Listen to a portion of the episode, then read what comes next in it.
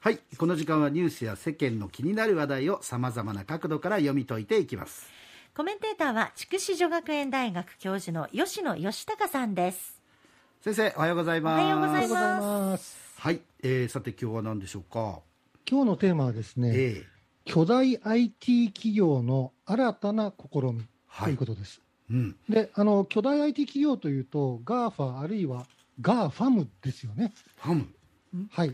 Google、Apple、Facebook、Amazon、あとマイクロソフトマイクロソフトあー。が入るんですね。はいはい。で、その一つの Facebook なんですけれども、この間の社名を変えて、うん。今、メタになってるんですよね。うんメタフェイスブックからメタメタはい。メタって言われてもなんかスーッと入ってこないし、うん何なのってななるんですけれどうん。も、これはあのメタバースっていう言葉から来ています。はい。メタバース。で、このメタバース、今注目されていて、いわゆるあのバズワードになっているんですね。えで、メタっていうのはまあ超越したっていう意味でしてー、うん。でバースはあの世界という意味のユニバースから来てるんですね。はい、だから、つまりあの現実の世界を超越したう、ん。まあ、ネネット上のもう一つの世界という感じです。うんはい。はい。うんでこのメタはですね、あのフェイスブック改めメタはですね、うん。メタバース事業に力を入れると発表してるんですね。えうん。で、このメタバース事業はじゃあ何なのかってななるんですけれども、はい。あの具体例としては、あの来月4日から19日にかけて、バーチャルマーケット2021という、あの世界最大級のイベントが、えーこのメタバース上で開催されるんですね。ー、はい。まあ、平平たく言うと、ネット上で行われるってことなんですはいけど、はい。で出展するのはこれ、そうそうたる企業でして、えまあ、例えばローソン、SMBC 日興証券、ビームス、テレビ朝日、ーうん。えー大丸松坂屋百貨店、うん。いろんな企業が参加するんですね。はいはい。でい要は、まあ、メタバースでイベントをやるってことになるんですけれども、うん。そのイメージですね、はい。あの東京の渋谷と秋葉原の街並み、ちょっとイメージしていただきたいんです、はいそれがアニメ風に再現されてる。ううん。んでもそれはけ決して安っぽいものではなくて、はいはい。すごくあのビビッドな感じのええ。仮想空間が作られてるんですね。えで、そこであのいろんな商品を買ったり、いろんな体験ができるんですね。えー例えばローソンで言えば、まあ、12月に入りますから、あの体験としては、オリジナルクリスマスケーキを作ることができる。バー。チャル空間で。えー、どうやって？うわかんない。どう想像もつかないんだけど。えーちょちょちょっと興味はあるかなとはい。う感じがしますけど、うんうんもう一つあのメタバースのイメージを上げますとね、うん。あのフォフォートナイトっていうゲームがあります。はいゲーム。でこれはあの登録者が世界で3億5000万人を超えて。そんなに？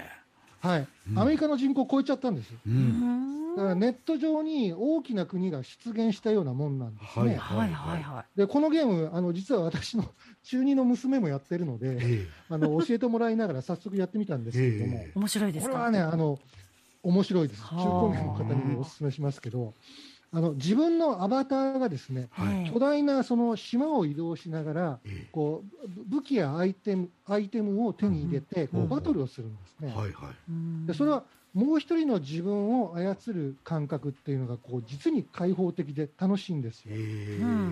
であのバトルをしないゲームもありましてこれがポイントなんです。はい実は SNS の機能もあるんです。うんはい、で複数の人と一緒に遊べるモードがありましてえ音声チャットもできる。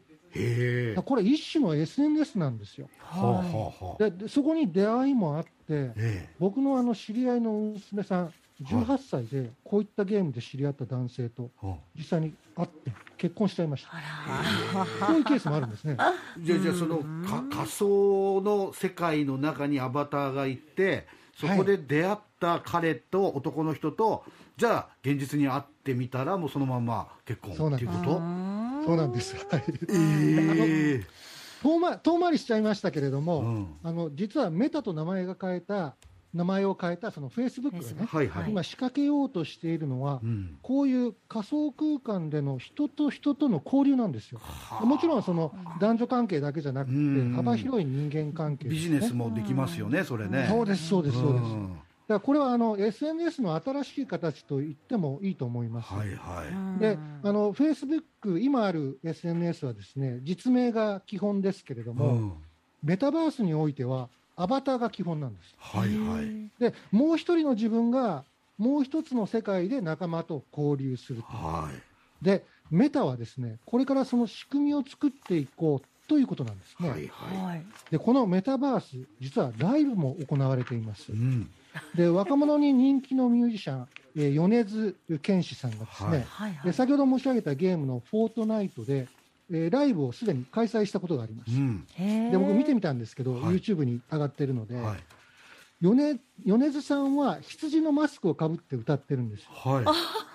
うんで、アバそのターで。周りにですね、うん世界中から集まったさまざまな格好をしたアバターが音楽に合わせて体を揺らしてるんですよ。ええこれもあ全く新しい感覚のエンターテインメント。いや、ちょっと羊の顔をした米津玄師。いや。いや、まあ、ぜひ、ぜひね、あの、ご覧ください。面これ白いです。もそうだけど、結局そのライブはライブってことですよね。ライブですアバターのライブでしかはいも世界中がマーケットになってるから、そうなんですよ。それこそ武道館ライブとかあの、はいドームでのライブとかっていうよりはるかないや、ね、見てる人は相当いるんでしょう。キャパはもっと大きいんですよ。世界がマーケットになりま。ですすね。実はね、星野源さんもここに登場すると、うん。ご自身のツイッターで発表してるんですけれども、うん、これ実現すればかなり大きな話題になると思いますね。それあれでしょうね、星野源さんはそうやって言って僕がた アバターで落語会やるよって言ってもそれダメなんでしょやっぱ認いめられやいやいやいや、これからはそういう時代かもしれあませんよ。言っていいんだ。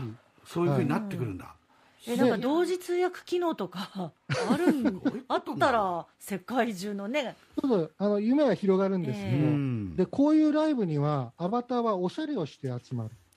でこれビジネスチャンスチャンスなんですよ。あの高級ブランドグッチはですね、ははい。アバター向けのおしゃれなスニーカーを今発売してます。ちょっと待ってアバター向け？いや、本当ですよ。で、日本円でこれ1300円から1400円台でもグッチが1300円だったら買っちゃうかなアこれイテムを買うみたいな感覚で。これかなり人気のようです。すごいねああの、マイクロソフトも負けていなくって、えオンライン会議などにアバターを使うサービスを来年前半にはもう導入するっていうことを発表してます。で、これははあアバターの表情がかか変わるようになっていて、うんだからオンラインで仕事をしていても、まあ、実際にやってるような感覚になる。これがセールスポイントになって 頭の柔らかい会社だったら取り入れてくれそうです。で、新規事業が続々と生まれていまして、将来的にはまあ100兆円規模の市場になるだろう。僕は日本はこのメタバースを作るのに大きく貢献できると思っていおて、ーなぜならう、んえ世界が注目するアニメがあるじゃないですか。そうだそうだ。その技術を生かすチャンスなんですよ。なるほど。はい。そうですねその、えー、 GAFA とマイクロソフトだけに譲っとくことはないですわね、そうですよ。うん、で、実はですね、このメタバース、あの、社会問題の解決につながるっていうお話もしたかったんですがまたチャンちょっとスがあれば、はい時間が来ましたんで。ね。ありがとうございます。興味深いお話。ありがとうございました、はいありがとうございまありがとうございましたす。女。学園大学の吉野義孝先生でした